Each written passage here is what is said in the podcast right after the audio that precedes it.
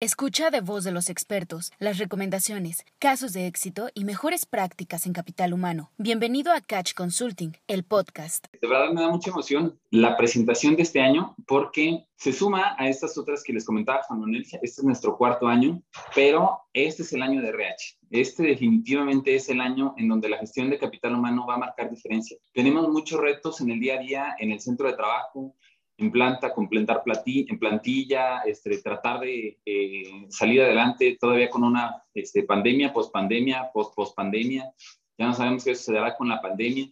Este, y, ese es nuestro día a día. Entonces, sumar eh, a estos retos de la operación diaria a algunos cambios legales, algunas actualizaciones, eh, las propias inspecciones de la Secretaría del Trabajo, tratar de brincar IATF y algunos, muchos otros retos, es precisamente lo que tendremos que eh, conseguir.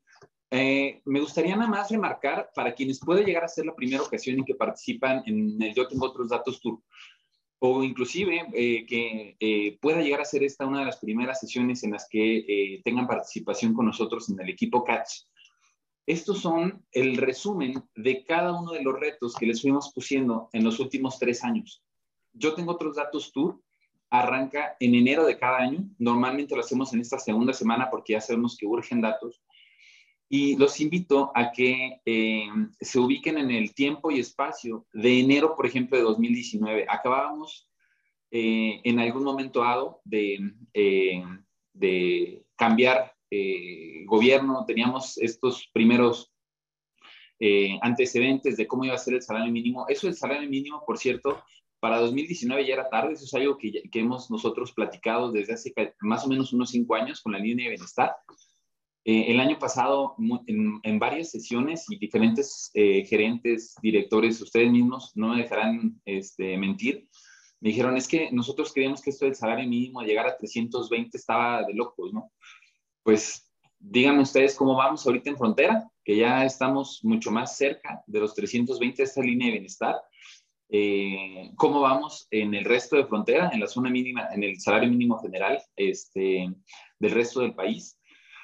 Y eh, el, hecho de situarnos en enero de cada año, de, cada uno de estos años, nos ayuda precisamente a entender la importancia de hacer ese análisis de datos y de hacer esta em, eh, previsión y estar anticipados a cada uno de estos retos que se vienen, ¿no? Hablábamos de los 16 dólares por hora, todavía no estaba el Tratado de Libre Comercio, ya están, quedó así, están los 16 dólares por hora en el valor de contenido regional. Hablamos de una representatividad sindical, la ley federal del trabajo cambió en mayo, en mayo de 2019. En enero desde enero nosotros ya estábamos diciendo, hay que asegurarnos de estar ya prácticamente, porque los cambios que vienen nos van a incitar y, nos van a, mover en un tema de representatividad sindical como nunca antes lo habían puesto, cosa que ahorita la estamos viviendo. ¿no? En ese entonces, a inicios de 2019, ni siquiera sabíamos algo que, que en este momento es este, urgente, prioritario, que les puedo decir ya casi hasta debe de ir de salida, el tema de legitimación. Desde, desde antes que existiera siquiera el concepto de legitimación, nosotros ya se los habíamos en algún momento dado acercado, ¿no? El incremento de competitividad, el incremento de productividad, y cómo en algún momento dado teníamos que ir mezclando la cuestión eh, salarial, cómo diseñar compensaciones, beneficios, era parte de, ¿no? Para el siguiente año hablábamos del tema del outsourcing. Recordemos que nuestro tema del outsourcing fue el tema del año pasado. No es tema del año pasado, el outsourcing ya, los, ya, ya sabíamos que venía. Y además no es algo referente desde 2019, es algo desde 2012 solamente que no habíamos eh, encontrado los cómo y a su vez no habíamos tenido una institución gubernamental, particularmente la Secretaría del Trabajo, quien es responsable, que hubiese puesto las reglas como tan, tan duras, ¿no? La idea era, bueno, si ya estaban las reglas duras, al menos saber cómo en algún momento las teníamos que afrontar. Los temas de representatividad sindical, les decimos, va la vuelta, emplazamientos a huelga. Eh, vamos a ver una mayor cantidad de pliegos petitorios con un emplazamiento. ¿Cuántos de ustedes en este momento su pliego petitorio ya va acompañado de un emplazamiento? En nuestro último quiz, en noviembre de este año, ya estábamos viendo que dos de cada diez compañías están teniendo emplazamientos a huelga. Y no porque realmente la huelga vaya a estallar, sino porque la modificación a partir de los cambios en la ley eh, for la misma representatividad que ahorita el sindicato debe de mantener eh, ocasiona que, que, se tenga esa, esa prioridad. ¿no? Reitero, eso no es del año pasado y no va a ser de 2022, eso debe haber sido hace dos. El año pasado hablábamos que, que íbamos a tener muchos cambios en el tema de reforma laboral eh, en los mecanismos de respuesta rápida a través del Tratado de Libre Comercio les dijimos, esto se va a tener, eh, lo vamos a tener que empezar a vivir en el día a día. Ya lo tuvimos con varios, este, em, eh, con varias ocasiones o con varios centros de trabajo que tuvieron un, que responder al mecanismo de respuesta rápida del Tratado de Libre Comercio. Hablábamos del teletrabajo, este año entra la norma, si, si de una vez les anticipo, no la tenemos, va a ser difícil que en algún momento dado en el día a día la, vayamos eh, cumpliendo junto con el resto de retos que vamos a tener. Hablamos de las multas de la Secretaría del Trabajo, también no me dejarán mentir en cuántos grupos, eh, luego esta información no se abre y no sale mucho, pero el año pasado ya tuvimos récord en la cantidad de multas de la Secretaría del Trabajo. Sí es un tema recaudatorio, pero sobre todo hay que hacer énfasis, es la función de la Secretaría del Trabajo como nunca, estar verificando y validando que todos los cambios que se han estado eh, regulando y todos los cambios que se han estado exigiendo realmente ya se lleven a cabo. Entonces, ahí está la invitación. No somos adivinos en Catch. Eh, ayer bromeaba con alguno de ustedes que está aquí presente. Saluditos, Vero. Este, el día de hoy vamos a jugar a ser Madame Sassou, este, Moni Vidente, o ustedes decidirán. Vamos a estar tirando las cartas del tarot, pero no son cartas al azar. Son cartas que sabemos que eh, se requieren analizar, son cartas que sabemos que tenemos que anticipar. Y si ya sabemos que nuestro horóscopo este, de gestoría de capital humano va a ser de esta manera, pues lo mejor que podemos hacer entonces es estar preparados y anticipados. Salarios mínimos que seguirán creciendo a línea de bienestar sobre los 320, hoy veremos la proyección. Verificaciones de la Secretaría del Trabajo, REPSES, outsourcing sobre todos, el récord de emplazamientos a que vamos a tener, los paros por microchips, y ya no nada más van a ser microchips, vamos a tener un tema de logística, entonces, y ya no nada más van a ser este, eh, particular o como se ve en industria automotriz o con otras industrias. El año pasado aprendimos y replicamos eh, una técnica que es mucho esfuerzo en poco tiempo y luego eh, baja la cantidad de demanda, mucho esfuerzo en poco tiempo baja la cantidad de demanda. Entonces vamos a estar teniendo estos altibajos se van a mantener todavía al menos durante el primer semestre. Y digo al menos porque durante el segundo, durante el segundo va a cambiar y no nada más van a ser microchips. Tenemos eh, la entrada en vigor de la tercera etapa de los tribunales que se suma a las plenas funciones del Centro Federal, que ya está eh, completamente funcional multas de la Secretaría del Trabajo y la entrada en vigor de la norma, que aunque se tiene para el primer semestre, realmente calculamos que para abril aproximadamente podemos tenerla ya este, como parte de las nuevas normas oficiales mexicanas que debemos de referir. Todos ya tenemos ciertos principios y ciertas bases, ahora tendremos que asegurarnos que vayan de acuerdo a la norma. Recuerden, cualquier duda que vayan teniendo de los temas, con toda confianza vamos abordándola a través de la herramienta con estos análisis. La inflación no es para nadie nuevo, está en un 7.36%. Eh, recordemos que en los primeros 10 a 21 días de cada mes se publica la información oficial, entonces estamos ya un par de días que podamos definir cuál fue la inflación definitiva del año pasado, pero al menos hasta diciembre traemos un 7.36. Por lo tanto, lo más probable es que cierre sobre esos indicadores, puede inclusive todavía que alcance a aumentar un poco más.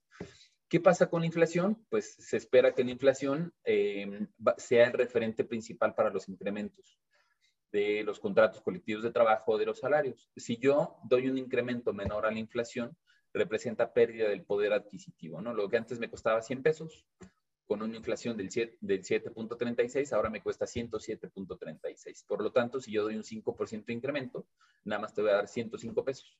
Oye, y los otros dos pesos son pérdida de poder adquisitivo, hay, hay algo que ya no vas a poder comprar. Entonces, eh, este como uno de los principales argumentos del sindicato, es lo que tenemos que tener en mente y ya sabemos que ahorita es nuestro coco como el país. No se preocupen, sobre todo para quienes tengan información con corporativo. Estados Unidos está igual.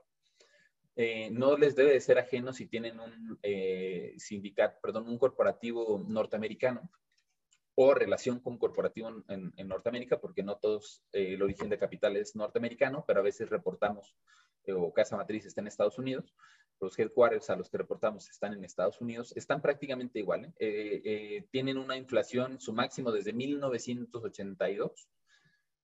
por lo tanto, este tema para ellos también en algún momento aún no debería serles ajenos. Tampoco les debería ser ajenos en el resto de los países.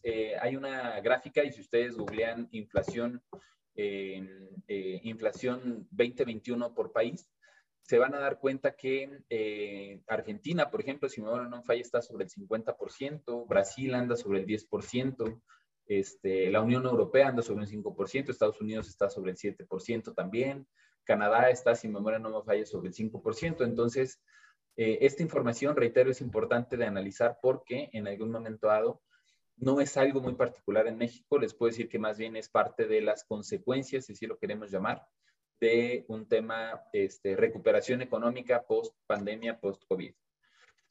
¿Cómo está la UMA? Ya tenemos una UMA definida para este año que de 96.22, seguramente es un dato que también ya conocen, crece 7.36%, como lo digo cada año, no se la complicaron. Tenemos una inflación a 7.36, tenemos una UMA a 7.36, queda 96.22. Recuerden que entra en febrero a partir de, entra en vigor a partir del primero de febrero. Eh, por lo tanto, todos los ajustes en los topes que ustedes tengan, eh, sobre todo de las prestaciones, eh, los pueden ustedes ir ajustando para que a partir del primero de febrero veamos, por ejemplo, un incremento en vales de despensa este, que deben de estar topados dentro de la UMA. salarios mínimos, todos ya tenemos la información, seguramente. Para el resto del país, el salario mínimo general queda en 172. Para la zona de la frontera quedan 260.34. Lo que les decía, este, este incremento del salario de bienestar, nótese cómo se va cerrando la brecha. Eh, todos sabemos que el incremento del salario fue del 22%. Pues no es cierto. Recuerden, porque sobre todo, y lo remarco en negritas, el referente para las negociaciones de contrato colectivo para su sindicato no va a ser un 22% el, referente debe ser el incremento por fijación, el incremento por fijación es de 9%. Si bien es cierto que el incremento total es del 22%, recordemos que durante varios años los incrementos a los salarios mínimos se han dividido en dos. Monto de recuperación, que es lo que se tiene que ir incrementando, es una cantidad en pesos para tratar de cerrar esta brecha de que el salario no es digno o, que no, es no está acorde a la línea de bienestar. Y el resto, ahora sí es el porcentaje que podemos poner como referente. ¿Cuál es el porcentaje? Incremento por fijación, 9%. Entonces, parte de sus argumentos para con sindicato es que el salario mínimo incrementó 22%, permítame tantito, el incremento por fijación fue solamente el 9%, y si lo van a poder encontrar en el diario oficial de la federación o en el apartado news para quienes tengan instalada la aplicación eh, de Catch, eh, ahí también se van a poder encontrar el complemento de esta información. Recuerden que también, para quienes entraron un poco después, las, eh, estas diapositivas ustedes las pueden descargar desde la aplicación. Eh, desde eh, los que tienen iPhone, abren App Store y ponen Catch Consulting App. Para los que tienen Google Play o que tienen Android, abren Google Play y pueden buscar también Catch Consulting App y ahí se van a encontrar estos slides. algo muy interesante que también hemos estado diciendo durante varios años es que muchos de nuestros clientes, 85% de ustedes, al menos de los aquí presentes, nueve armadoras, grupos tan grandes que ya vimos que están por acá, Contis, Magnas, Males, Faurecias, este, no los menciono a todos para no eh, demeritar ni, ni, ni, mucho menos este, querer mencionar cuáles son más que otros, pero la industria automotriz es de las mejores pagadas. la industria eh, de eh, SMT es electrónica, también es de las mejores pagadas, la industria química es de las mejores pagadas, muy bien. Estas industrias de las mejores pagadas que las tenemos aquí en, en, pantalla, van a dejar de ser las mejores pagadas. Aquí está los incrementos que les hemos estado diciendo nuevamente, esto no es información nueva. Si es la primera ocasión que ustedes llegan a ver esta información, la proyección de incrementos salariales que nosotros tenemos en Catch desde hace ya cinco años, quiere decir que mm, nos debíamos haber conocido hace cinco años o que en algún momento dado los invitamos a que eh, entren o puedan llegar a, a, participar en cada uno de estos webinars o en cada una de estas sesiones para que la información no les sea nueva, ¿no? Teníamos salarios de 102 pesos, 176, cuando entró en frontera, ¿se acuerdan que de venir salarios de 80 pesos? Dijeron, no, a partir de, entra y, recordemos a Andrés Manuel, ni siquiera en su primer día de gobierno, el día que toma posesión directamente en, eh, el Senado, allá arriba empieza a hablar de los salarios mínimos y los manda a 102 y duplica el de frontera. Antes de eso, mm, eh, durante al menos dos años en CATS, eh, lo pueden constatar a través de los instrumentos como la encuesta de recursos humanos, el, hablamos de la línea de bienestar y decíamos, los salarios mínimos van a tener que estarse acercando en rangos de entre 260 a 320 pesos. 260 para eh, zonas em, rurales, 320 para zonas urbanas, porque si no, el salario mínimo realmente no está en una eh, eh, línea de bienestar. Esta misma bandera, antes de que entrara este gobierno que nosotros presentamos, efectivamente la tomó gobierno como estandarte y ahora es lo que ha hecho los incrementos de 176 a 185, de 102 a 123, 20%, 16%, 22%. Pues bueno, ahí les va de una vez el de 2023. salario mínimo general, que ahorita está en 172, se va a ir a 207 reitero, para quienes sobre todo contratan estudios de sueldos y salarios, van a ver la consistencia en datos desde el momento en el que hayan contratado sus estudios de sueldos y salarios y hemos sido súper constantes. De hecho, si memoria no me falla, el salario mínimo que nosotros proyectamos para, para este año fue 170 pesos, nos falló dos pesos la proyección. Entonces, supongamos que nos fallen nuevamente dos pesos el próximo año, seguro vamos a estar sobre los 200. Si están en frontera o si tienen planta en frontera, van a estar pegados a los 300. 2024 cerraremos con 2.49 y 3.26. ¿Qué pasa entonces con esto? Dos factores principales. El primero de ellos, que es la competitividad por sector. Ya no importa qué tipo de industria seas.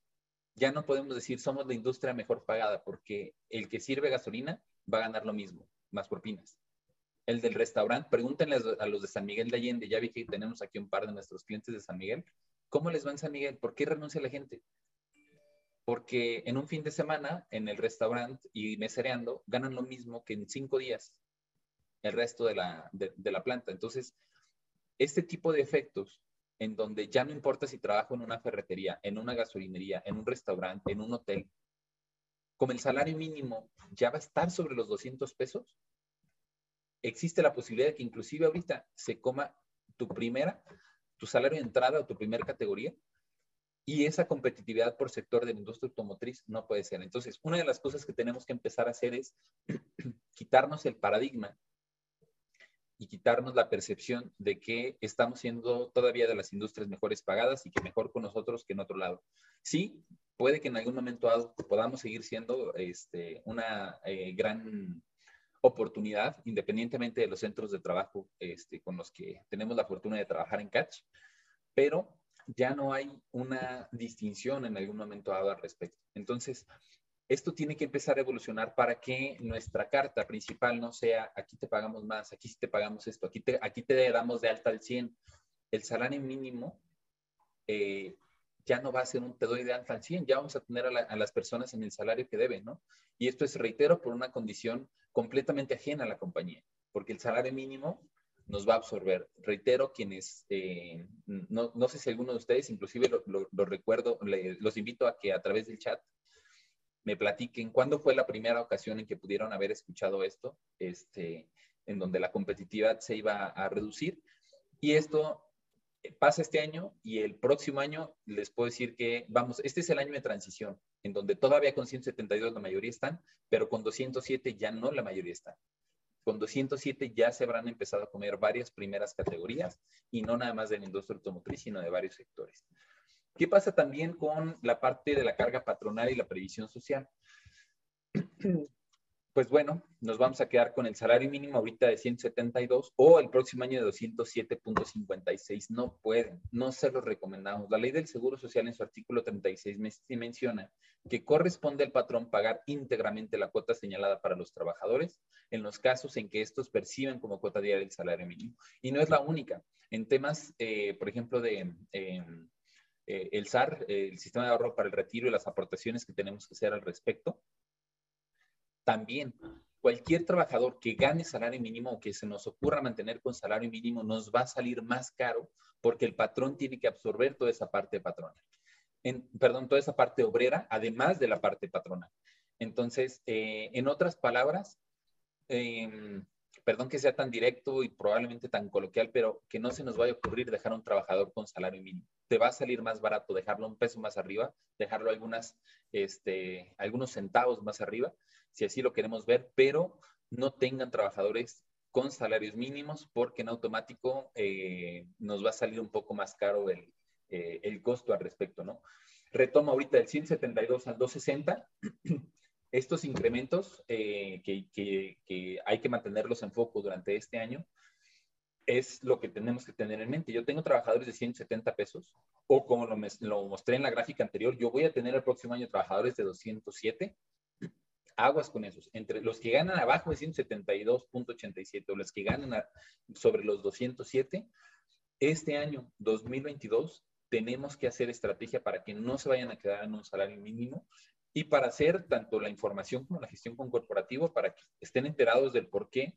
Oye, pero ¿por qué si el salario mínimo ahora el gobierno me está dando tanta la y tiene que quedar en eso? Pues bueno, por, por ley del Seguro Social, artículo 36 y algunos otros complementos, dejémonos de lado. ¿Qué tenemos que hacer?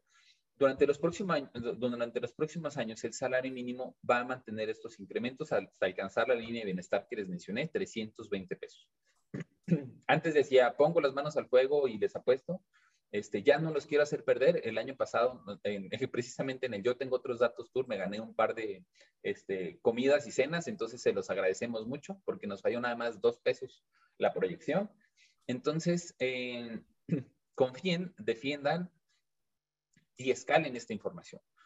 En la parte de finanzas, en la parte corporativa, en RH, ¿por qué no hasta el resto de gerencia, este, de planta, operaciones, tiempos extras, cómo se nos van a empezar a mover cada uno de esos indicadores? Hay, que estarlos cuidando desde el punto de vista financiero. ¿no? Recuerden, el, el, gestor de capital humano no es reactivo, no es, ay, ya me subieron el salario, ahora qué hago, ya me subieron la UMA, ahora era justo.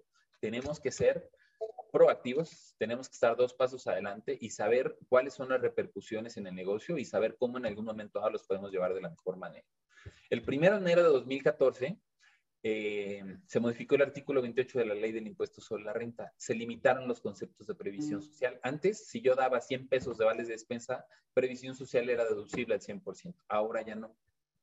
Todo lo que tiene que ver previsión social y en este momento, desde 2014, no te si llevamos, ya vamos para ocho años que se modificó y ya no es deducible el 100% de previsión social, 47 53, la mitad de previsión social.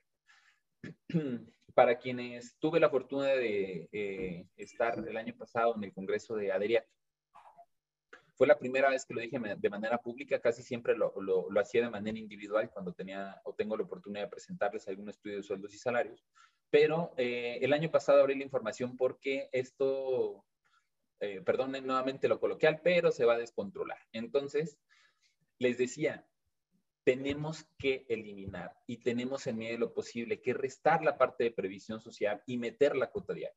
Si tú tienes para este año un incremento proyectado del 5, 6, 7% y 1 o 2% en beneficios, si ese 1 o 2% se lo vas a meter algo de previsión social, error. Porque estás haciendo un 1 o 2% eh, deducible solamente al 47 o 53%. Fiscalmente es un grave error. Y laboralmente es un error doble. ¿Por qué? Porque te está empezando a comer ya la línea de bienestar, el salario mínimo. Entonces, si tú tienes un 5, 6% y 2% en, en beneficios, métesele todo a la compensación de cuota diaria. Eh, en Estados Unidos todo va sobre compensación de área, no, se están, bueno, y tantos pesitos a vales, tanto a fondo, y tanto a este, y tanto a este otro. Allá todo se va a compensación y te lo sacan de manera anualizada. Tenemos que empezar a jugar más o menos esa, esa dinámica, eh, en donde inclusive en frontera también es relativamente más común, y empezar a jugar con el cash. Entonces, eh, si están aquí en la sesión del día de hoy, la primera tarea que me gustaría dejarles sobre la mesa de reflexión es deja de jugar con prestaciones y empieza, por el contrario, a meterla sobre cuota diaria. Te va a ayudar en dos aspectos. Uno, la parte eh, de ley del Seguro Social, de ley del impuesto sobre la renta en cuanto a beneficios para la compañía. Y dos, en competitividad. Entonces, quédense ustedes de tarea. Cada uno de estos slides nos da para hablar una hora y media. Eh, una de, eh, de las reflexiones más fuertes que, que tenía el de ayer con el equipo es que como hay mucho que hablar al respecto, yo creo que cada uno de los webinars, cada tres semanas, quienes tienen membresía, eh, tenemos nuestros webinars muy particulares, eh, equipo Catch, o quienes en algún momento eh, son partícipes en, la, en, en alguna de nuestras membresías. Y eh, lo que vamos a hacer este año es precisamente esto. Vamos a estar eh, fomentando y fogueando mucho esta cuestión técnica del qué, del por qué, de cómo, y en algún momento dado avanzar tres pasitos para saber cómo, cómo irlo ejecutando. Entonces, quédenselo de tarea. Carga patronal y previsión social, hay que tratarlo de meter directamente sobre cuota diaria. Entonces, todo el salario, Roger, efectivamente, procura meter todo el salario. Al trabajador le va a grabar impuesto, efectivamente. La diferencia de previsión social es que no necesariamente les graba. El trabajador quería ganar más y en algún momento dado, reitero, si lo haces tú a través de los beneficios, de todos modos es algo que les va a pasar a ellos con el salario mínimo. Tomo como caso eh, las cuestiones de Matamoros. A Matamoros le pasó hace dos años. A Matamoros, de un día a otro le incrementaron el salario entre el 20 y 32. Llegó un momento donde tuvo, este, le salía demasiado caro a las compañías. ¿Qué tuvieron que hacer? Empezar a migrar. La parte em, variable, deja de meter la variable, que a la hora de la hora, algunos, por ejemplo, de los bonos, yo tengo un bono de productividad que luego mi bono de productividad, dependiendo de las condiciones, pero puede llegar a ser fijo, desaparece tu bono, mételo directo a compensación, de todos modos lo estás dando fijo. Oye, y ya está integrando directamente sobre un salario diario, te está separando un poquito más del de, eh, salario mínimo y en algún momento dado no te, no te chamaquea por ahí. Eh, Orestes no me dejará mentir, este, así lo, lo dijo textualmente en, en, el grupo en donde coincidimos. Un saludo por acá, Orestes, por cierto, si estás. Y Orestes eh, nos decía, llegó un momento en donde sin darnos cuenta el salario mínimo a nosotros nos, este, nos salió un poco más, más caro. Entonces, eh, sí, métanle todo directamente a salario y no necesariamente a prestaciones. ¿Por qué lo? Porque lo, que les mencionaba, el tema de previsión social, los incrementos a salario mínimo, este, las, eh, los requisitos que les va a estar pidiendo el sindicato, quítense los de beneficios y métanselo a compensación diaria y que el mismo trabajador en algún momento dado eh, reconozca que ahora gana más. Oye, me quitan menos, me quitan más también, o gano menos este, y tengo más, más impuesto. Ese no es un tema lamentablemente de la compañía. Ahí lamentablemente no hay nada que hacer. Si hay que mantener eh, cierta habilidad también financiera para saber en dónde están las bandas y a partir de qué momento, pum, metes tres o cuatro para que las bandas en algún momento no demeriten, ¿no? Como cuando ganan tiempo extra, que, oye, pero ahora me estás quitando más. Muy bien, hay que, hay que ser un poco asertivos al respecto, pero reitero, necesitamos un webinar de una hora y media para poder entender el contexto, eh, el contexto completo. Comentaste que no es recomendable dejar a los empleados solo el salario mínimo. Subirlo un poquito más. Aquí está, José, ley del Seguro Social. Si tú dejas, cada trabajador paga una parte de este, al Seguro Social. Hay una cuota que paga el patrón y una cuota que paga el trabajador. Si el trabajador tiene salario mínimo, la ley dice le corresponde al patrón pagar ambas cuotas. Entonces, si yo dejo a alguien con salario mínimo, estoy asumiendo que yo voy a pagar las cuotas también del lado del trabajador. Si le subes un poquito más, el trabajador mm, tendrá que hacerse cargo de su cuota, la cuota obrera, y el patrón solamente de la cuota patronal. Entiendo que la estrategia entonces es más favorable para la empresa, definitivamente. Saquen cuentas, hagan sus corridas financieras. Reitero, si les parece bien, el próximo webinar que ya está programado tiene que ver con la revisión de los contratos colectivos. Ese ya tiene fecha, es el 2 de febrero, para quienes tienen membresía. Eh, y vamos a hablar de los contratos colectivos. El que sigue, definitivamente tenemos que meter temas este, fiscales para poderlos entender y, medir. ¿Les parece? Reitero, van a haber muchas preguntas que no vamos a alcanzar a hacer. Les, nuevamente, les, les, invito a utilizar la herramienta Questions and Answers. En Questions and Answers si están desde sus dispositivos en computadora o móviles, a nosotros nos ayuda a ponderar de mejor manera la, eh, la sesión. Les voy a empezar a mandar em, una encuesta a través de sus dispositivos. Les va a aparecer en pantalla dos preguntas. ¿Cuál es el incremento salarial operativo que tienen en budget para este año? Si yo tengo un 5.5, selecciono la categoría más, este, eh, más cercana. Si yo tengo un 6.5, 7 punto y tantos, arriba de un 9%, contesten estas dos preguntas, por favor. Contesten estas, bueno, son dos preguntas referentes al porcentaje más una tercera de complemento, porque no me dejarán mentir, todo el mundo estábamos aquí por esta pregunta. ¿Cuánto va a ser el incremento? Lo hemos estado monitoreando cada mes nuevamente, quienes participan en los quiz, quienes en algún momento dado están dados de alta en nuestra base de datos, Eh, tenemos la información y se la estamos actualizando cada, ya ni cada dos meses, cada mes. Y esta va a ser otra metodología u otra de las maneras que quienes participan en el Yo Tengo Otros Datos ya, ya, ya conocen. Para quienes no, ahorita les vamos a compartir de manera inmediata el sondeo. Si ustedes no participan y no contestan la encuesta, no les vamos a compartir esta información. Esta información se comparte solamente entre compañías participantes, así es que con esto los invito a contestar tres preguntas. Eh, aprovecho en lo que ustedes terminan de contestar sus preguntas a invitarlos también ahí en la misma app en donde descargaron la aplicación. Reitero, eh, eh, pueden googlear en sus tiendas de aplicaciones Catch Consulting App. más o menos a la mitad de la app hay un rango que dice regístrate en nuestros eventos. Si ustedes mm, nos comparten su correo electrónico, y esto es completamente gratuito, es independiente de si tienen membresía o no, eh, registran su correo electrónico y van a estar recibiendo algunos de estos boletines o invitaciones para que mantengan actualizada o este, em, vigente la información. Entonces, nuevamente, una vez terminando de contestar esta pregunta, entren este, a la aplicación, Catch Consulting App, y a la mitad dice, eh, regístrate a nuestros eventos o participen en nuestros eventos, capturan su correo electrónico y les va a estar llegando este tipo de comunicados para que ustedes se mantengan eh, atentos y vigentes.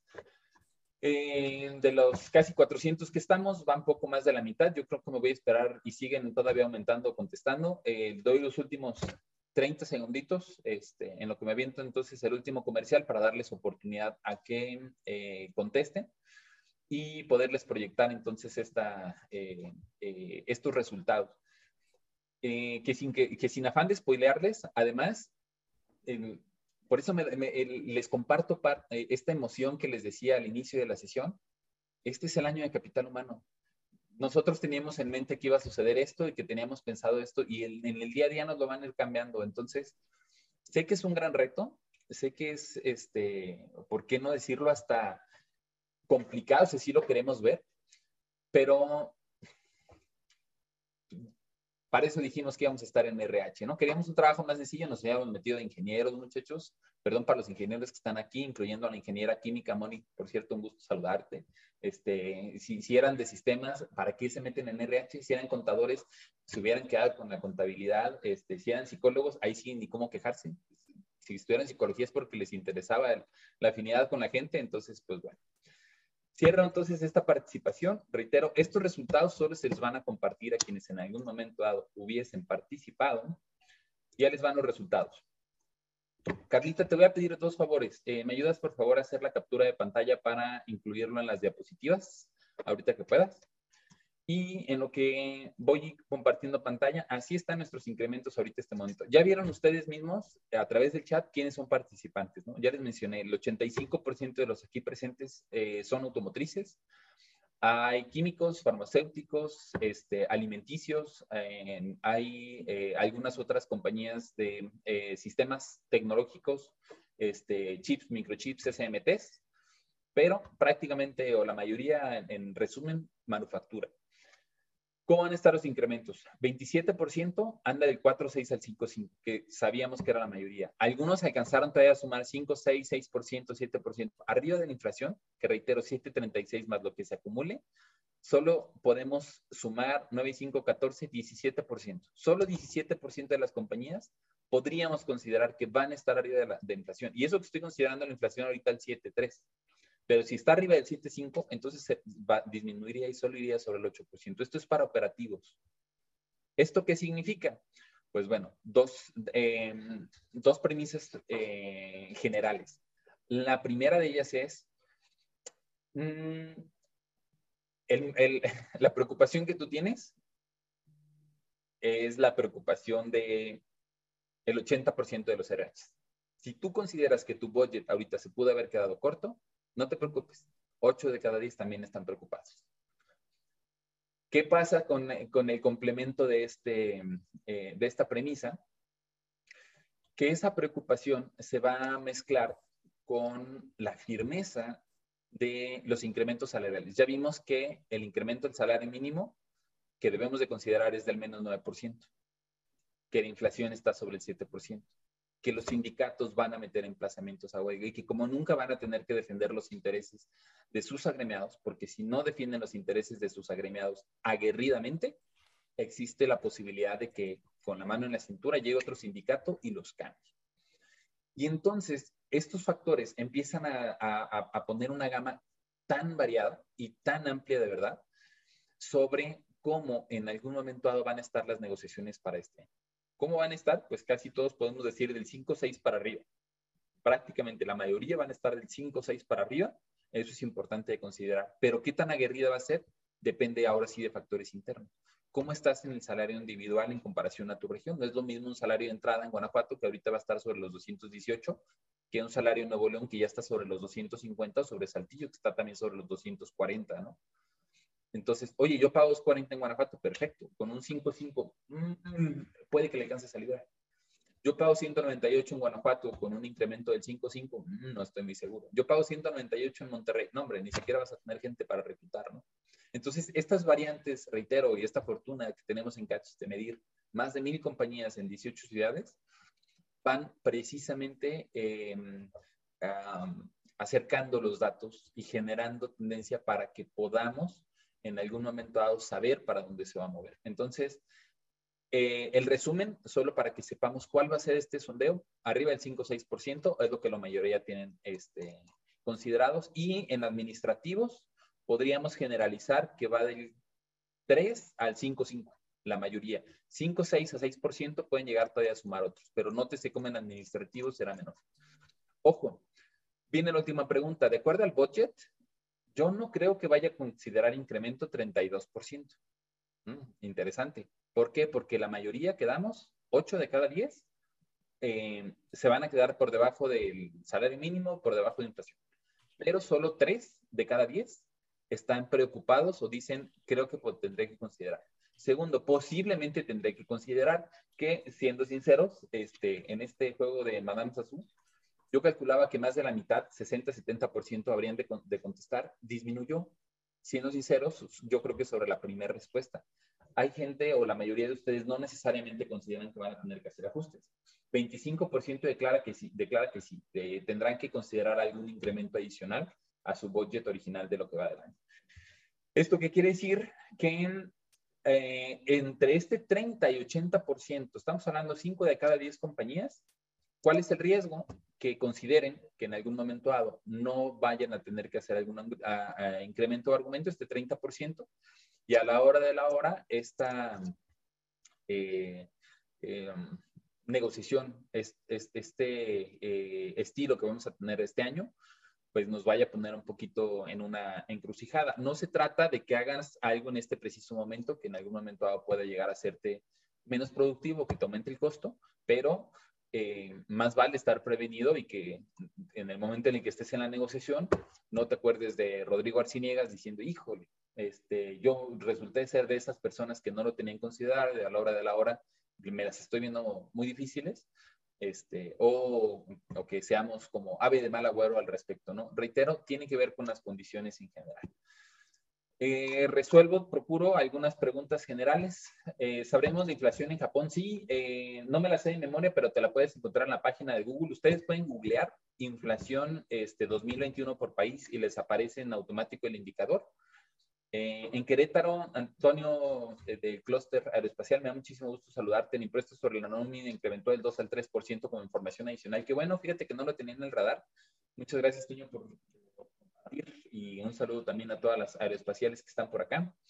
Eh, Tere, no me quedó claro el por qué reducir las prestaciones sociales y mejor aportar en incrementar el salario base. Tere, reitero, es un tema de una hora y media, pero el resumen es, métele a la compensación garantizada porque de todos modos el salario mínimo te va a comer. Supongamos, ahorita en este momento, Tere, que tu salario de entrada esté sobre los 220 pesos, considerando características y dónde estás ubicado. Em, y, ahí voy a generalizar. Eh, Tere se encuentra en una planta en San Luis Potosí.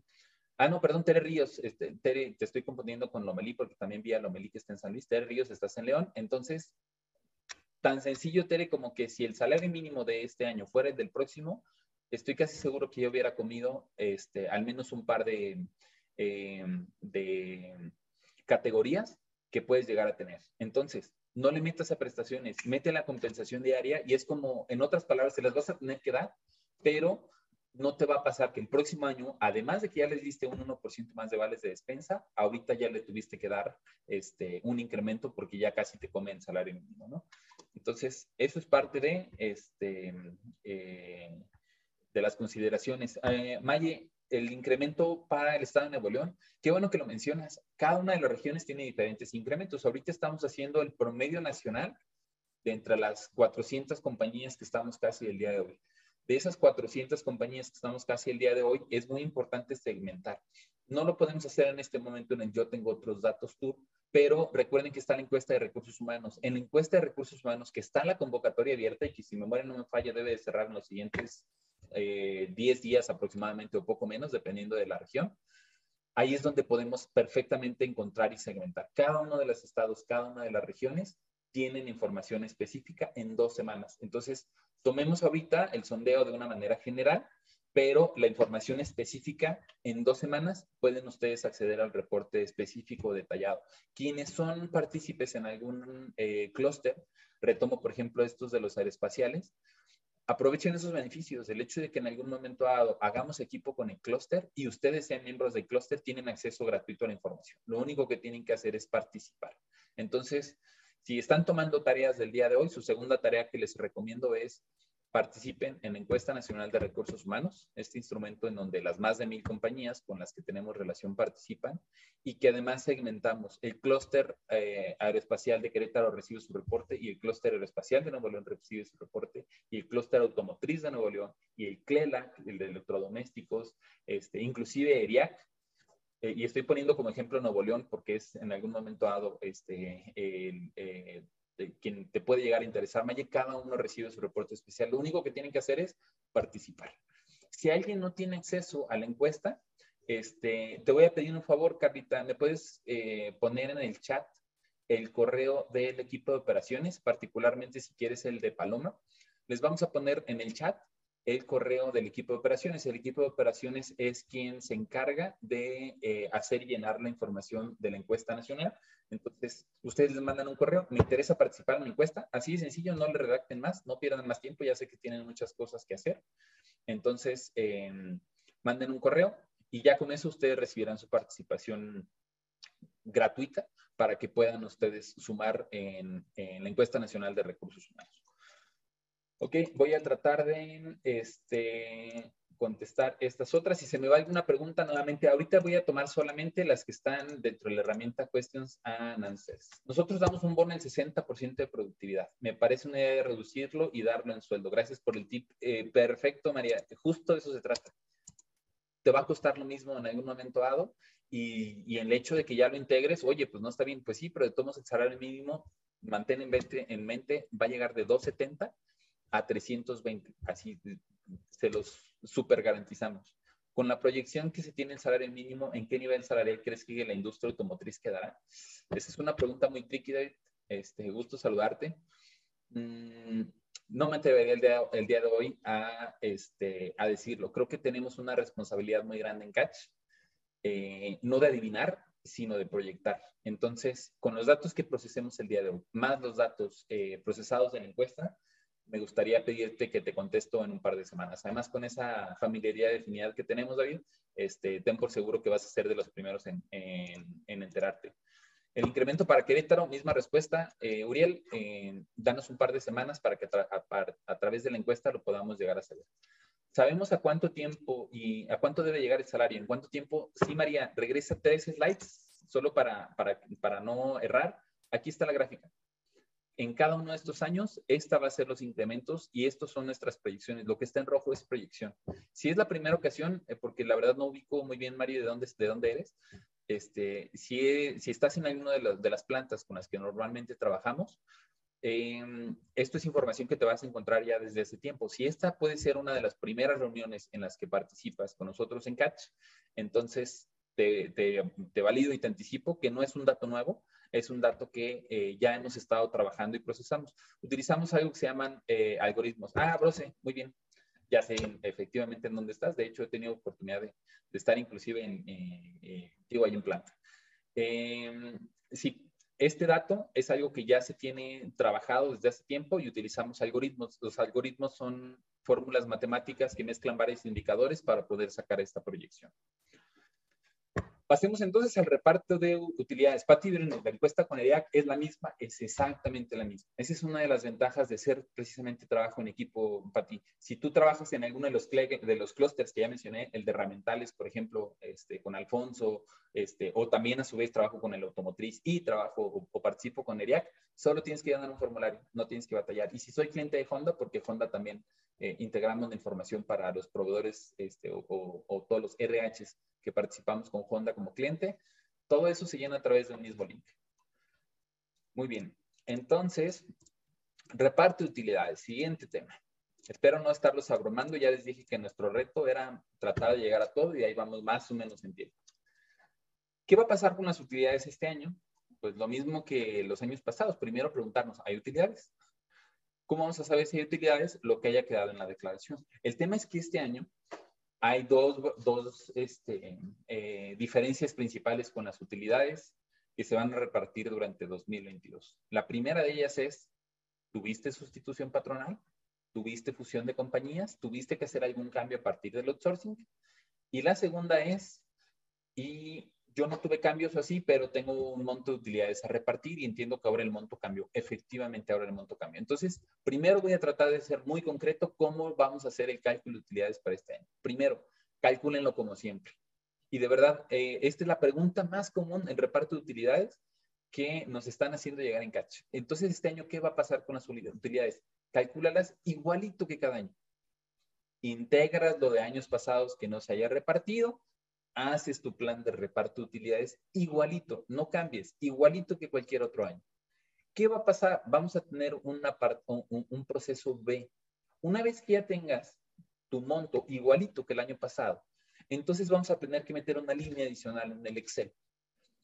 Con el salario diario de cada persona, perdón, bueno, sí, multiplicado por 90, el salario diario multiplicado por 90 o el salario mensual multiplicado por 3.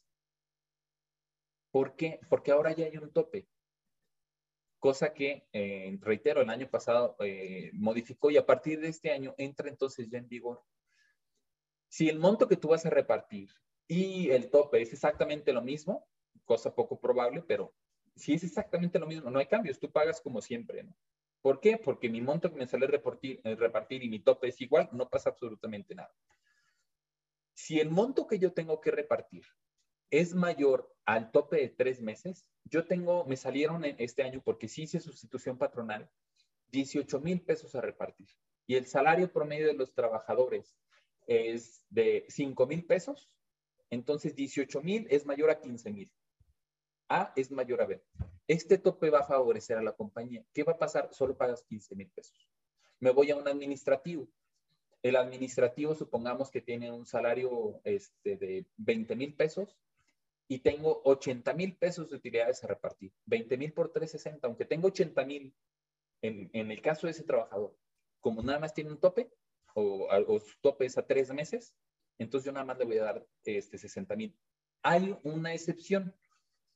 Si tú durante años pasados estuviste pagando 80 mil pesos constantes y en los últimos tres años tu promedio sigue siendo de 80 mil, ahí, ahí sí te van a decir, no, no, no, como en los últimos tres años tú estabas pagando más, este tope le, afecta al trabajador y por lo tanto es más favorable el hecho de que no lo toques. Guarden por favor este slide, ténganlo ahí en mente porque lo van a estar este, utilizando mucho. De hecho, ahora que lo pienso, se los, vamos a dejar en el apartado News para que inmediatamente lo consulten y ahí lo tengan. ¿Qué pasa por el contrario? El, el, reparto de utilidades me salió de 18 mil pesos, pero el trabajador tiene un salario de 11, 12 mil. Entonces, el tope en algún momento dado es mayor, no hay problema. Entonces, aunque tu tope todavía quede más alto, como no llegaste si quieres ese tope, terminas pagando A. ¿Qué es A? El monto que calculaste. Este, su tope era de 27 mil pesos y a mí nada más me salió 18 mil a repartir. Son 18 mil porque el tope es eso, un tope. Es lo máximo que vamos a poder pagar. ¿Vale?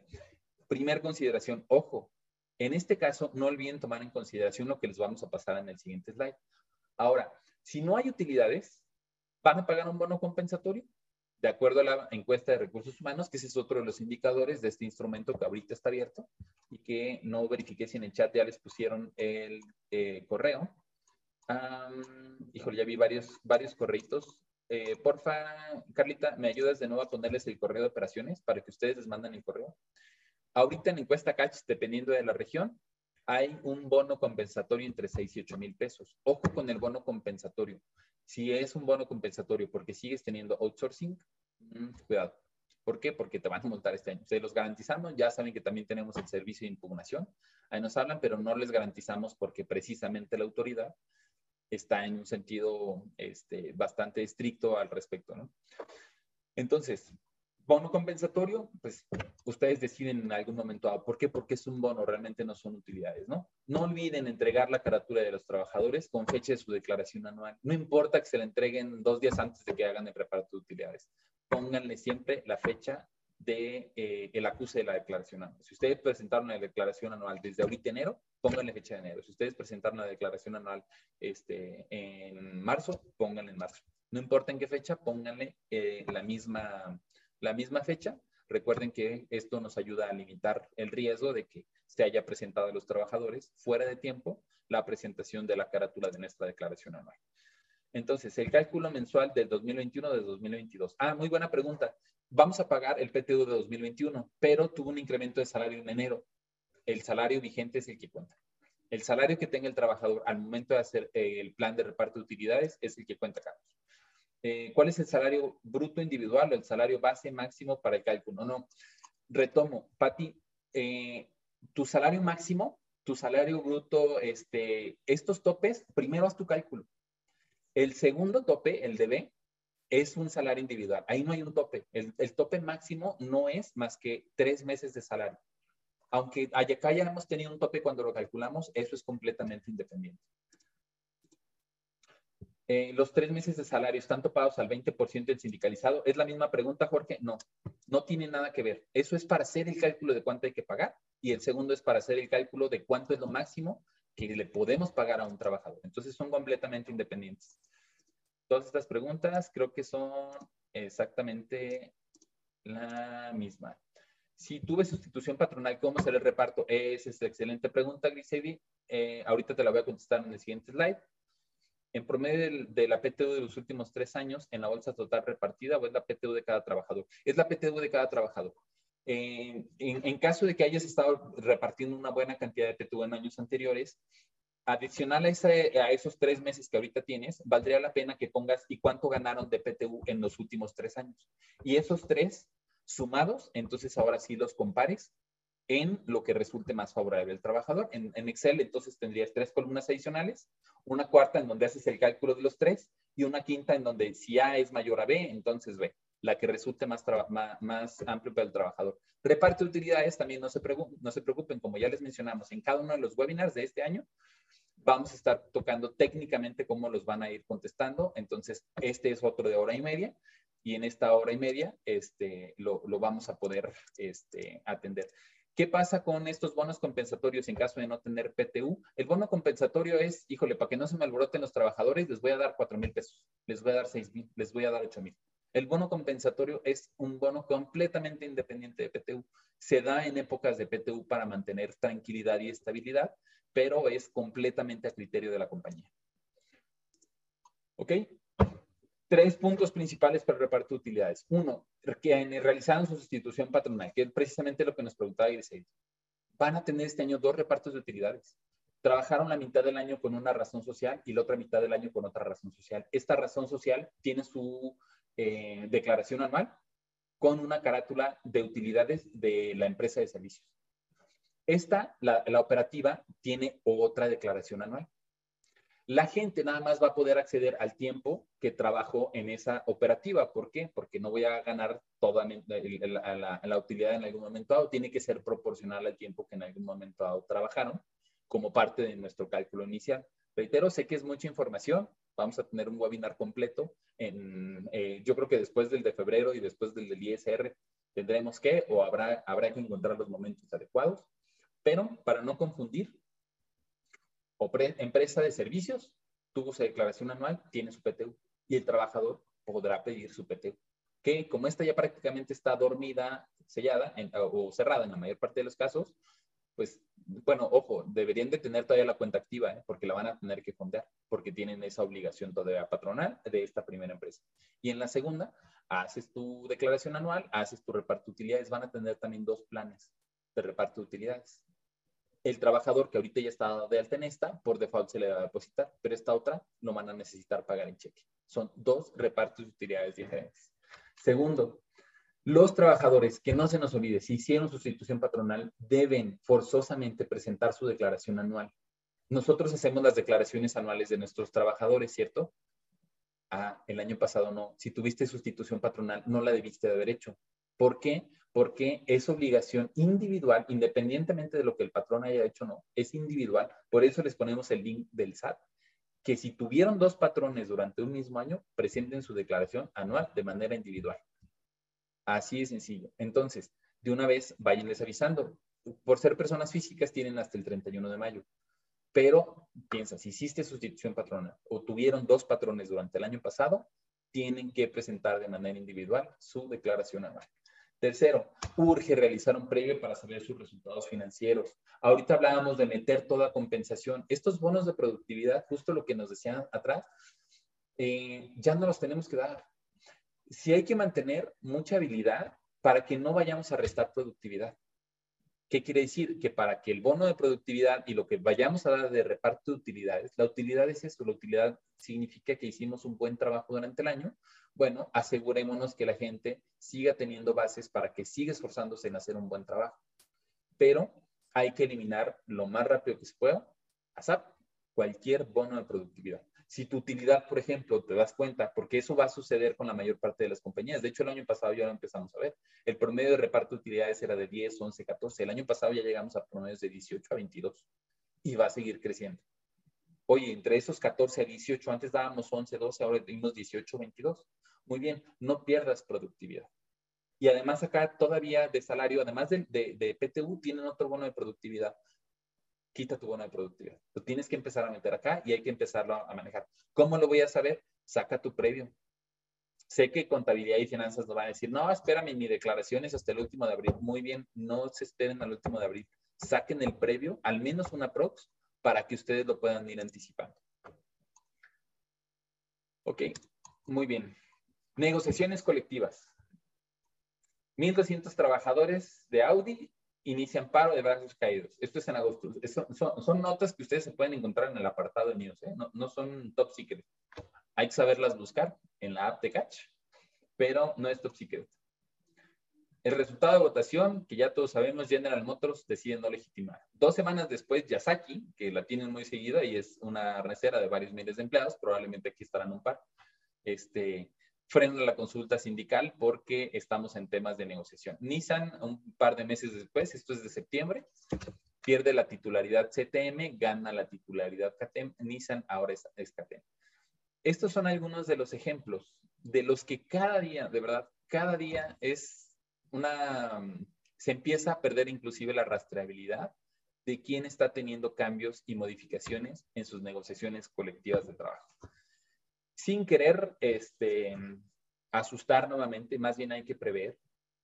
De acuerdo a la Ley Federal del Trabajo, en su artículo 390 ter, que se modificó el 1 de mayo de 2019, para el registro de un contrato colectivo o un convenio de revisión, estamos revisando nuestro contrato.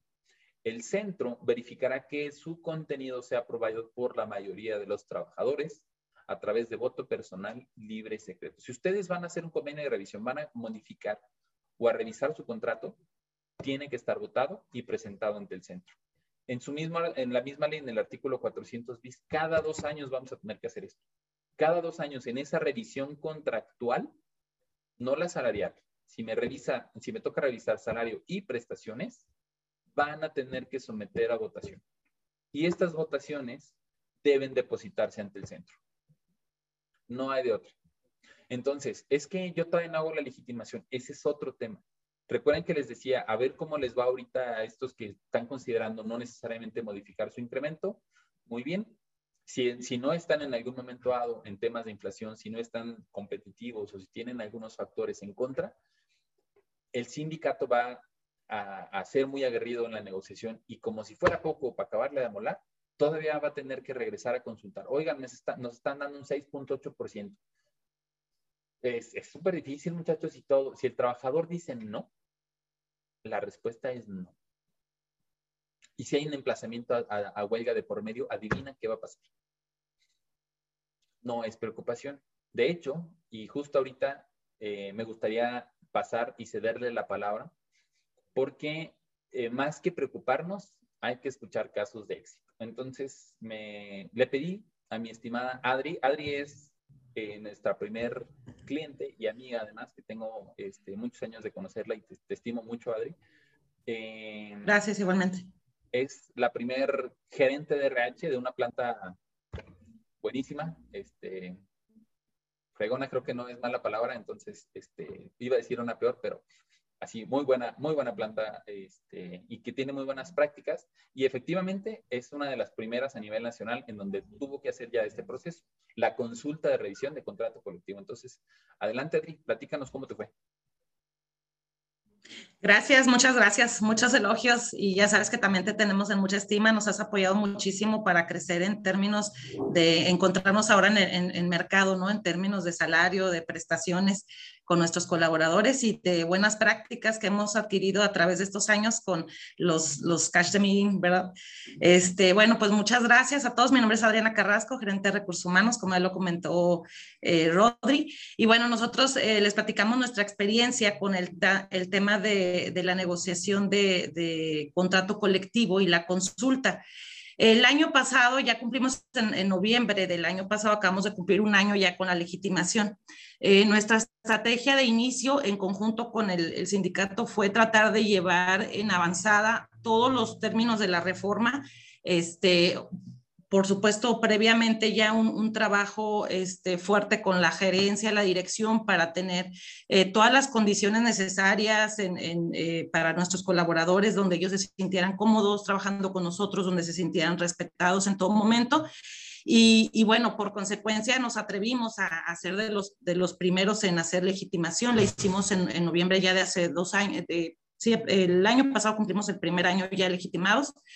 Y eh, no fue la excepción el 3 de, noviembre del año pasado que se estrenó las nuevas eh, eh, centros de, conciliación. Aquí en Guanajuato, este, nosotros pues levantamos la mano para ser los primeros en hacer esta consulta para el contrato colectivo. Se hizo un plan de trabajo previo que le voy a compartir después a, Rodri para que el, que guste se lo, lo, pueda ver también. Eh, básicamente hicimos un timeline en donde establecimos pues que primero íbamos a hacer la convocatoria para hacer la comisión revisora de, de, constituirla para este contrato colectivo en donde consideramos un mayor número de trabajadores a los años anteriores y en este caso fue uno por cada 100 colaboradores. En nuestro caso teníamos en 1.600 eh, trabajadores que teníamos que consultar para su contrato, entonces decidimos que fuera una persona por cada 100 que los representara. Eh, se distribuyó pues entre los tres, los tres turnos, ¿no? Bueno, la, convocatoria la gente se postuló de, forma eh, voluntaria y bueno, se llevó a cabo una, una, selección por medio del sindicato, en ningún momento por parte de la, de la compañía, ellos lo seleccionaron y una vez que se conformó esta comisión, el sindicato eh, eh, llevó a cabo un entrenamiento con ellos para explicarles cómo se iba a llevar a cabo este nuevo proceso, que comprendieran cómo estaba, pues, en términos generales, todo este tema de los incrementos, cómo estaba México, lo que la empresa también de alguna manera ha invertido para tener unas buenas condiciones de trabajo, buenos salarios y estar en el mercado. Posterior a esto, eh, nos dimos a la tarea ya de anunciarle a la gente, pues, la comisión que tenían a su cargo para que les hicieran llegar todas las dudas, este, todo, pues todos los comentarios que al momento del día de la revisión, pues pudieran ellos externarlos a través de los trabajadores eh, que los representaban. Eh, luego de esto también hicimos, previo a la consulta y a la negociación, hicimos un entrenamiento. Este fue acordado en conjunto eh, con, con el sindicato y lo hicimos la dirección de la planta con los líderes de las líneas de producción para explicarles en qué iba a consistir este proceso, por qué no deberían de intervenir en ningún momento ni a bien ni a mal, hacer ningún comentario con los colaboradores de todo este proceso y que fuera muy limpio, muy transparente puesto que habíamos visto en, en la zona ya algunas situaciones donde por intervenciones luego a veces de, de, terceros, pues la gente se altera, ¿no? Entonces dijimos, nosotros, nosotros no vamos a intervenir, es una capacitación para que comprendan el proceso que van a pasar nuestros colaboradores este, de, operativos y que respetemos en todo momento ese lineamiento. También se habló acerca de, pues, de mantener el, el, el buen ambiente laboral, este, bueno, pues todo, ¿no? Las alertas que pudieran ocurrir en caso en, en este, en este proceso, porque pueden ocurrir y tenemos que estar listos para ellas. ¿Y qué deben de hacer este, para notificar, este, escalar, eh, detener cualquier situación que pudiera salirse de control? Estábamos tranquilos y seguros porque se ha hecho muy buen trabajo, la verdad, este, de, de, parte de todo, de, de, los gerentes, de los, de, los directivos de la empresa, de que va a salir bien. Sin embargo, son medidas que a pesar de que ustedes tengan la confianza de que todo va a estar bien, pues tenemos que llevarlas a cabo, ¿no? Y tener ese plan de contingencia listo. Eh, posterior a eso, también hicimos un entrenamiento con, eh, pues ya con la parte de, obviamente, de los gerentes y los coordinadores de cada área para que supieran el proceso que íbamos a pasar y lo mismo, ¿no? En el mismo sentido. Bueno, ya una vez terminado todo esto, eh, llevamos a cabo la, negociación de contrato. fue, a diferencia de otros años, mucho más larga que, que otros. ¿Por qué? Porque, como ya bien lo mencionó Rodrigo, eh, el sindicato ahorita pues tiene de alguna manera esa precaución, temor, cuidado de que obviamente los trabajadores continúen con ellos afiliados y que no vaya a haber ninguna otra intervención. Entonces, a razón de esto, pues ahora todo lo que nosotros ofertamos como empresa de alguna manera era más cuestionado, era más, este, nos negociaban mucho, los mismos eh, chicos de la comisión venían muy bien entrenados y, y de alguna manera estuvieron pues eh, haciendo una muy buena labor ah, para, para sus, sus, compañeros de trabajo, ¿no? Entonces, eh, finalmente llegamos a un acuerdo, se realizó un convenio eh, eh, que llevó este, a cabo el, sindicato con nosotros y este convenio fue necesario presentarlo ante, ante este nuevo centro.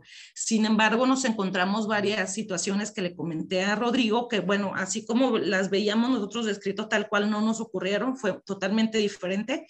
Lo comparto, tal vez otros no tengan, este, no hayan pasado esto que pasamos nosotros, pero me gustaría compartirlo para que estén preparados. Eh, eh, tratamos de hacer toda la gestión por medio de, del centro de aquí de, Guanajuato, el nuevo. Sin embargo, nos comentaron que este proceso se solicitó se llevara en la Ciudad de México, eh, que aquí en Guanajuato realmente nada más iban a llevar todo lo que era contratos individuales y que realmente en la Ciudad de México se iban a estar eh, haciendo todas las gestiones de los contratos colectivos a nivel nacional. Eso fue lo que nosotros nos comentaron. Entonces, desde ahí ya partimos con algo diferente, ¿no? Este, se ingresa el documento, eh, nos dan una cita en la Ciudad de México en, en, diciembre. Vamos a esta cita, fuimos tres empresas este, que queríamos hacer esta, esta punta de lanza. Eh, nos revisan el convenio, damos el papeleo que nos solicitan. Hubo algunos documentos, por ahí también se los voy a compartir a Rodri para que los tenga, que nos solicitaron que no, no venían dentro de todo lo que ellos postean que van a solicitar. Este, y pues bueno, en el momento actuamos, eh, ellos estaban muy conscientes, nos apoyaron en todo momento con este trámite. La verdad recibimos todo el soporte de, su parte, mucha amabilidad, eh, comprensión porque era el primer proceso que vivíamos en Guanajuato. Y, y, este, y pues bueno, pudimos lo, eh, sacar ese, ese trámite en la Ciudad de México y luego siguió el de solicitar la consulta. Es decir, tú registras primero el convenio que hiciste previo a la votación y luego de esto solicitas la, la, la consulta. Entonces te dicen que son 10 días hábiles. Nosotros, nuestra intención o nuestra estrategia era pues terminar en, en, diciembre para ya iniciar el año y no sabíamos cómo venía, ¿no? Este, este año dijimos, tal vez vaya a haber muchas batallas, no sabemos, este, por todo lo que ya veníamos viendo con legitimaciones de otras empresas y, y, nosotros queríamos estar tranquilos de empezar el año sin esta situación. Entonces sí presionamos este, las tres empresas que nos encontramos ahí en esta gestión para que este trámite pues se, se hiciera en ese mismo año, en, en diciembre. Y lo logramos, entonces nos dieron la oportunidad de, de, de, de venir a, a, la, a, la, planta este, a, a, verificar todo el tema de la consulta. Eh, se llevó a cabo en, en, el mes de, los últimos días de diciembre, el 21 de diciembre, este, en nuestra planta y, bueno, eh, tuvimos la, empezamos este proceso a las 3 de la mañana y terminamos, de, terminamos al, día, este, en la noche de ese mismo día.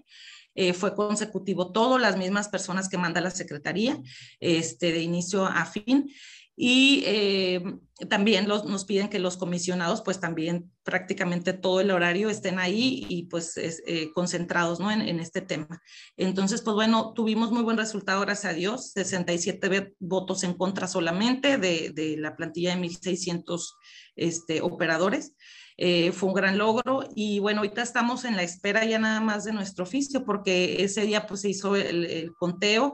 Eh, en este conteo, pues bueno, se verificó que no hubo ningún tema. Ellos estuvieron, de hecho, entrevistando eh, a nuestro personal para ver si habían sido coaccionados, para ver si eh, ellos conocían, ah, este, obviamente después de que ya ingresamos este convenio y que corrían los días para poder venir a hacer la consulta de parte de ellos, pues postear en todo momento el convenio que, que, eh, que nosotros habíamos hecho en la negociación. Eh, la gente tenía que conocerlo, entenderlo, comprenderlo. el sindicato solicitó hacer eh, entrenamiento, bueno, eh, pláticas, perdón, no entrenamiento, pláticas para explicarles cómo se había llevado este proceso de negociación. También durante este, este proceso, pues les explicaron cómo fueron ganando cada una de, las prestaciones, salarios, etcétera, este, cómo iban a quedar el tabulador y, y, bueno, la gente pues ahí hacía sus preguntas, etcétera. Entonces, creo que fue un proceso muy cuidado de ambas partes y porque al final, eh, aunque sea del sindicato, pues la verdad es que nosotros como empresa también tenemos que participar en el tema de pues eh, eh, capacitar a nuestros colaboradores, de, de tratar de, de, pues sí, de mantener esa buena relación y en todo momento también cuidar que no se altere el orden y, bueno, diferentes situaciones, ¿no? Entonces, ellos le explicaron a nuestro personal cómo fue que se ganó todo, la gente quedó en, e, hasta ese momento conforme, ellos lanzaron una encuesta previa para revisar si estaban, si les había gustado, si tenían dudas, la gente que tuvo dudas se les volvió a hacer otra sesión, se les explicó más a detalle su tabulador, etcétera, etcétera. Y bueno, finalmente pues ya vino el día de la, de la votación y fueron solo 67 votos en contra. Entonces, al día de hoy estamos esperando todavía ya nada más el, el certificado final eh, lo han entretenido un poco, pero no, ya nos confirmaron que bueno, ya es un hecho y, y, este, y sí encontramos todavía que hay algunas cuestiones pues que ellos también están explorando, ¿no? Están también conociendo, el día que estuvimos allá también andaban de un lado a otro corriendo, haciendo este, apoyándonos a hacer este proceso y eh, la verdad nos apoyaron muchísimo. Este, y bueno, básicamente esa fue nuestra, nuestra experiencia. Van a ver algunos documentos y cuestiones de gestión que de hecho gran parte de esto lo hizo el sindicato este, y, que finalmente, pues bueno, fue, fue un, trabajo en equipo de alguna manera que, que se logró y fue exitoso. Gracias. Perfecto, Adri, de verdad, muchísimas gracias por compartir. Este, felicidades, como siempre, por estar ahí a la vanguardia. Eh, creo que lo que tenemos que aprender de ti es eso, cómo, cómo alcanzamos a estar anticipados para legitimar en tiempos tranquilos, en tiempo y forma, este, revisar contrato, tú ya estás librado durante los próximos dos años. Dos años. Este, no, no puede haber mayor tranquilidad que la que pueda haber en tus ojos, entonces ojalá el resto de los RHs eh, podamos vernos también en esos mismos ojos y seguir estando aquí compartiendo y, y, em, siendo ese, esa buena onda y siendo esa punta de lanza para que, para que vayamos eh, labrando el caminito que para todos inclusive puede llegar a ser, a ser nuevo. Entonces, de verdad, muchísimas gracias, Adri, por compartir. Gracias a ustedes por invitarme. Tiene, eh, Cualquier cosa estoy a sus órdenes. Para los de Castro, sobre todo, que te tenemos ahí bien cerquita y que seguramente aquí estamos una buena cantidad. Saludos a todos este, los de Castro del Río, que nos una vez al mes, pues ya, ahí, tenemos todas las preguntas para abordar. Y para algunos de los que puedan estar en el resto del país, si quieren ustedes este, hacer alguna pregunta a Wadri, este, ya, sea que nos manden a nosotros mm, información o su pregunta y nosotros con gusto se la, se la replicamos para que ustedes puedan en algún momento tener. Un punto importante de esto es que esto de los registros de los sindicatos, de los contratos colectivos, del reglamento interior del trabajo, ya no es para la Secretaría del Trabajo y para las juntas locales. La Secretaría del Trabajo pierde fuerza y aumenta responsabilidades. ¿Qué quiere decir? Ahora todo esto se hace a través del centro. ¿Y qué es el centro? ¿Qué hace el centro? ¿De quién es el centro? El centro es un organismo completamente independiente. Es un organismo descentralizado de gobierno, que si bien es cierto que todavía tiene relación con la Secretaría del Trabajo, tiene una junta de gobierno que además de ser Secretaría del Trabajo, se mete Hacienda, se mete Instituto Nacional de Acceso a la Información, se mete INEGI, se mete INE. ¿Qué está haciendo el INE en temas laborales? Está validando que se cumplan las garantías del voto personal, libre, secreto y directo. ¿Qué está haciendo Hacienda? Valga la, la redundancia o la expresión. ¿Qué hace Hacienda ahí metido? Bueno, Hacienda se mete en todos lados para validar que le cuadren lo que dice una, un contrato, lo que dice un reglamento con lo que ellos ven en el día a día, ¿no? Eh, ¿Qué está haciendo el INAI? Que realmente esta información sea pública. Antes, y hay muchos despachos que eh, hasta cierto punto admiro porque durante muchos años tenían una muy buena relación con la Junta. Y son dos despachos que le hablo al, al, gobernador y en el gobernador, este, yo me aseguro que ahorita te aplaquen tu sindicato este alborotador. Ya no se puede. Por muy buena relación que tengas con el de la Junta, ya el trámite no se hace entre la Junta, se hace entre el centro. Y en el centro tienes datos y tienes contactos de entrada, el centro es nuevo. Y no, no, no por nada no se quedaron con nadie de la Junta. Fueron muy contadas las personas que se quedaron en, en la parte de la Procuraduría o de la Junta. ¿Por qué? Porque era precisamente la intención desarticular toda esa mafia, no la del poder, sino la, de las juntas de conciliación que independientemente, reitero, de nuestro perfil personal, las juntas de conciliación estaban ya tan viciadas que por eso se dio esta necesidad. Y no es una necesidad que se le haya ocurrido al gobierno. ¿eh? Eh, analizaba por ahí en el, en el, equipo de Tyson que tenemos el taller de relaciones sindicales que tuvimos el viernes, eh, y no me dejarán mentir, equipo Tyson, en el convenio 98, particularmente dice quién debe de hacerse cargo de generar instituciones que garanticen este tipo de, eh, de derechos, entiéndase de la libertad sindical o de la libre representatividad. Eh, ¿Por qué el gobierno tiene que estar haciendo estos cambios ante un tratado de libre comercio? Porque es muy importante, un tratado internacional es más importante que nuestra ley. Entonces, la Secretaría del Trabajo pierde fuerza ya no te sirven los contactos, ya no le sirven al despacho que actualmente tengas. ¿Qué sirve? Hacer las cosas bien desde dentro. Hacer las cosas como les está haciendo Adri, como les está haciendo muchos otros. Tere Lomelí, que también es un buen caso. Justo el año pasado, me acuerdo, Tere, gracias por compartir. Tere venía y nos decía cómo le fue en las primeras visitas y prácticamente en las primeras este, audiencias o visitas este, que se tuvieron para los nuevos tribunales en San Luis. Ahí es donde está la respuesta, chicos, en cómo estamos haciendo la verdadera gestión de capital humano.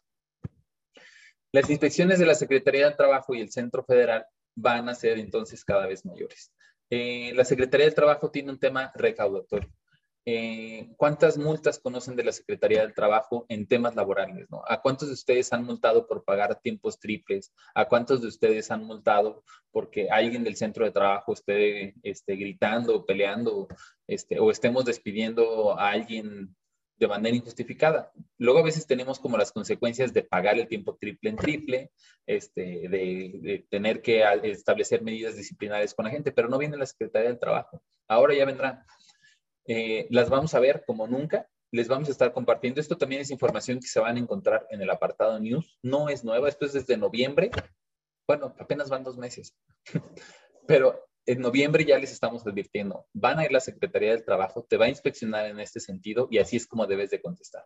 Eh, con Juan Manuel, nuestro director este, para Nuevo León, eh, tenemos programada ya una sesión para cómo atender las inspecciones de la Secretaría del Trabajo. Eh, me parece, si me memoria no falla, finales de febrero o en marzo.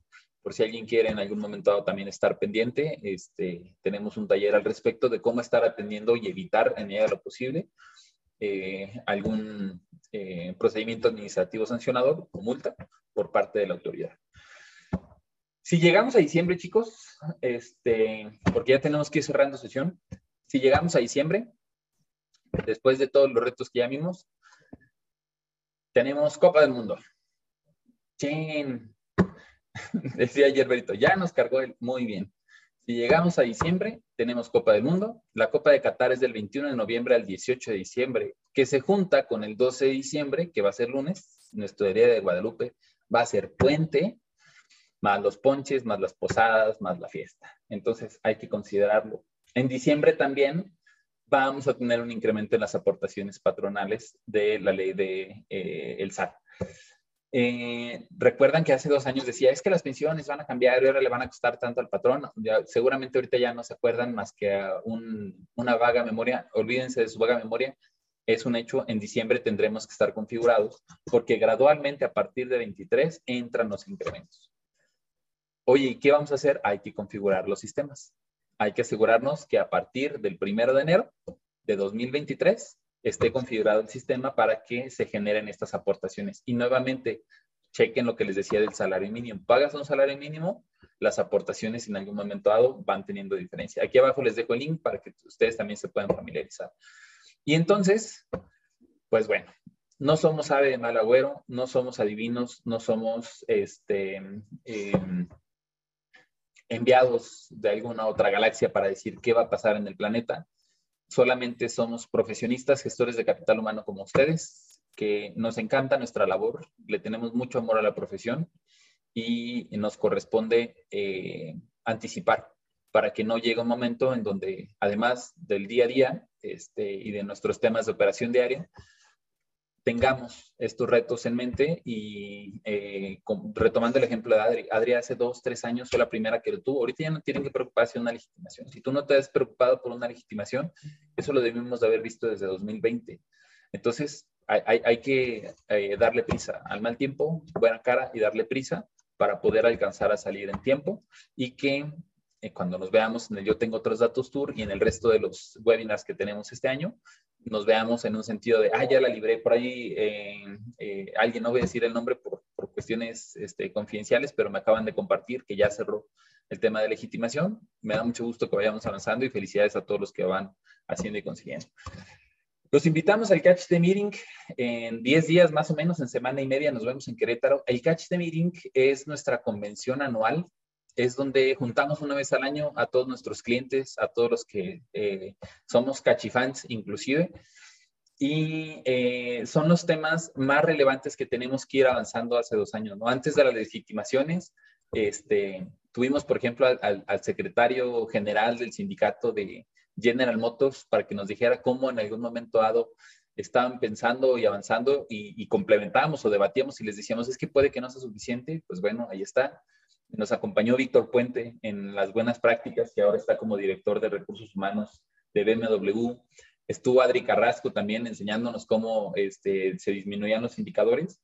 Pues bueno, de ese nivel o en ese, em, en ese estándar está nuestra convención anual. Eh, les vamos a hablar del sindicato de empresa. El sindicato de empresa es una de las figuras menos conocidas que se tienen y dejarnos de un CTM, dejarnos de una federación o confederación. ¿Cómo podemos hacer un sindicato con nuestra gente? lo vamos a platicar.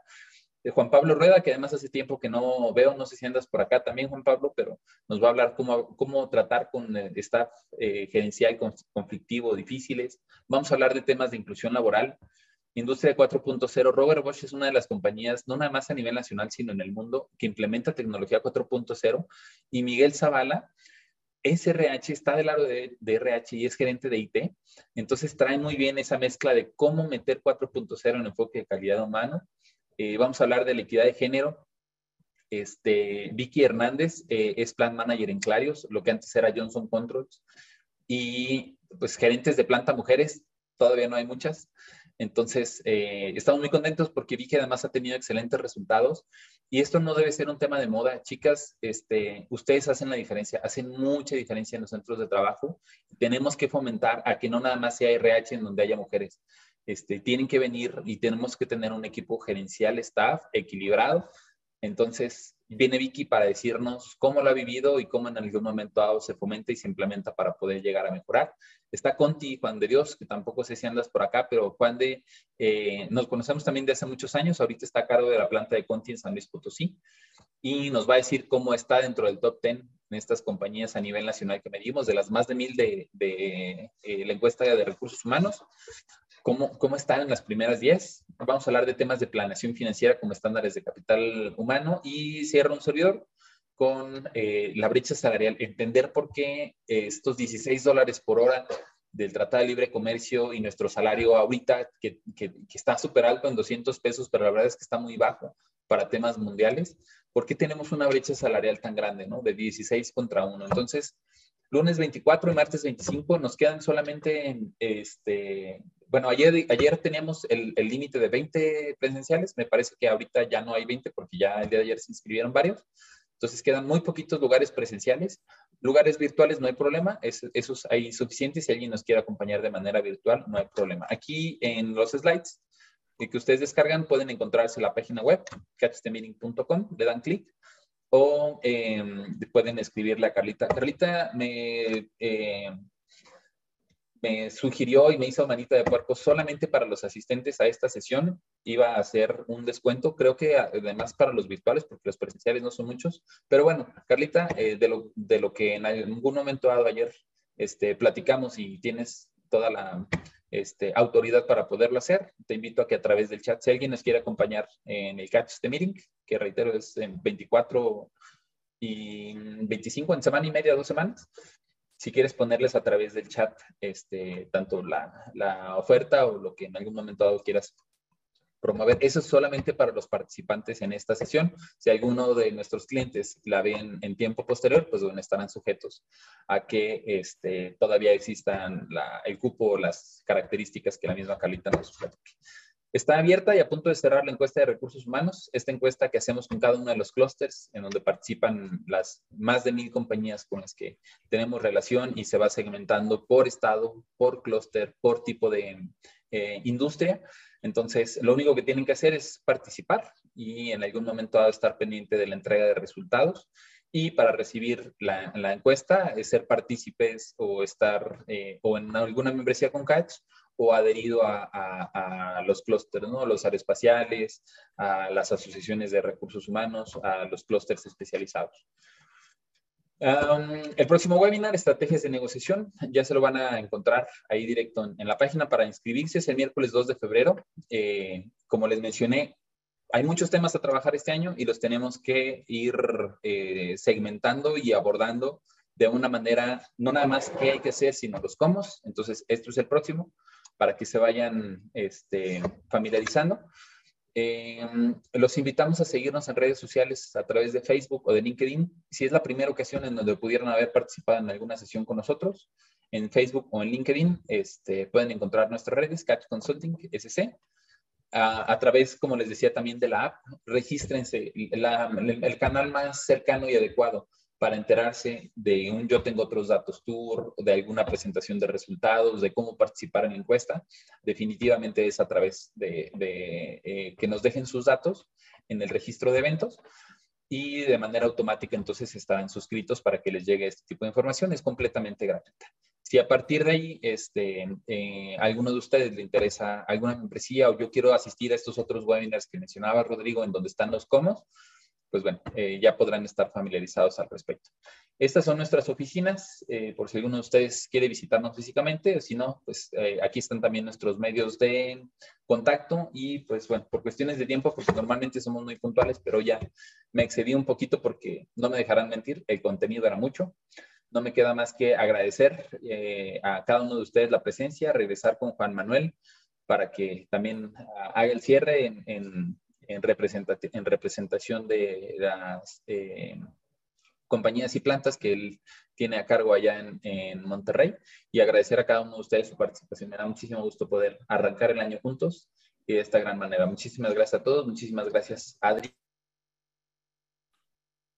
Gracias, Rodrigo. Bueno, pues ya básicamente para cerrar, nada más haciendo ciertos énfasis en los temas, por ejemplo, esto de los incrementos, eh, del incremento al mínimo eh, que finalmente fue el 22% entre lo que es el mínimo y, el MIR, eh, para eh, sumar 22 entre lo que es la inflación del 7.36, que van a ser los argumentos sindicales. Hay que estar bien preparados y es el momento para regresar con la administración, con el corporativo, para ver si tenemos un mejor número. Ahorita ya se empieza a ver muy comúnmente 7% de revisión, entre 7 y 9, cuando la expectativa hace seis meses era 5.3 más o menos. Entonces, hay mucha diferencia entre lo que traemos en presupuesto contra lo que es inflación, contra lo que es el mínimo. Entonces, es un buen momento para ahorita ver si hay un mejor esfuerzo. Y si no se puede hacer ese mejor esfuerzo, entonces tener los eh, argumentos sólidos que, que, esperemos eh, durante el ejercicio, durante el tiempo,